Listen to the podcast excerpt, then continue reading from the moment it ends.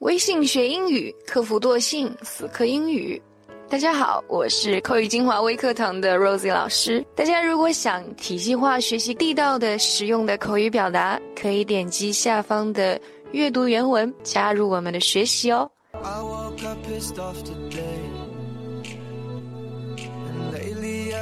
Today I'm gonna introduce you guys three words and expressions that we are very often or easily misuse.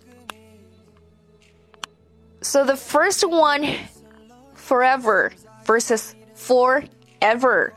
Okay, forever versus forever.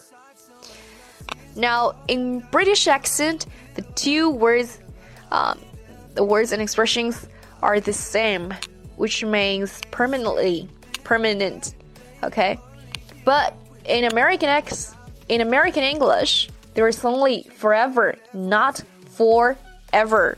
Okay, for example, I'll love you forever.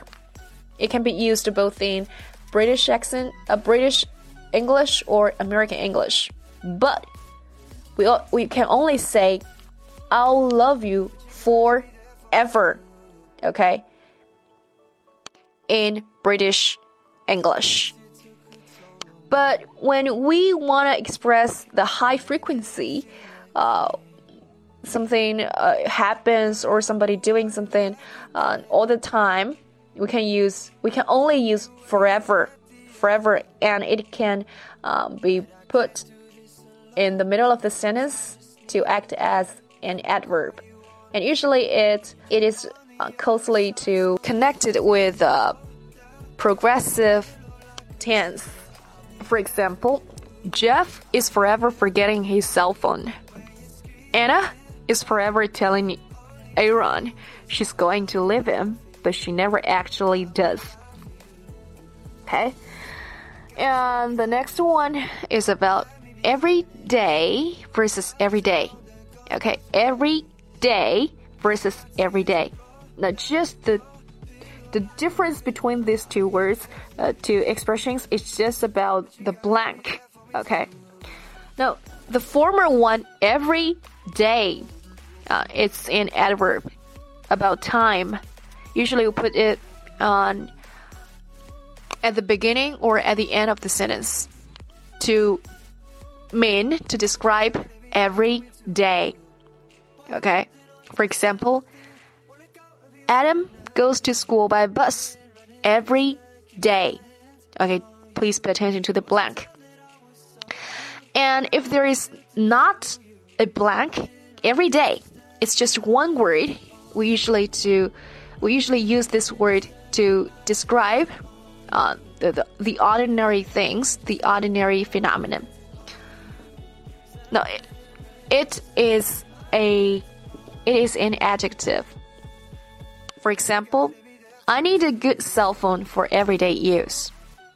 Death was an everyday occurrence during war.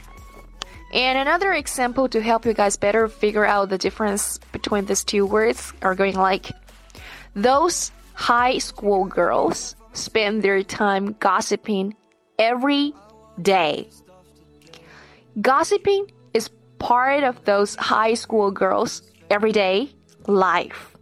Okay, try to pay attention to the blank between these two expressions. And the next one is about every one versus everyone. To some extent, it is very similar, uh, uh, like similar to the the everyday and everyday. Okay. For example, I would like to thank every one of you who participated in this contest. Every one of John's cats is cute. Every single one of you has something that you are good at. Now, usually, this expression, every one, is combined with the preposition of.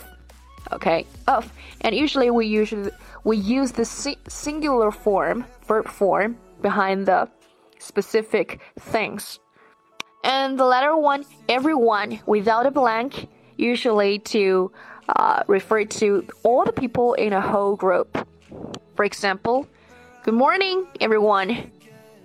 Be yourself. Everyone else is already taken. Everyone should obey the law.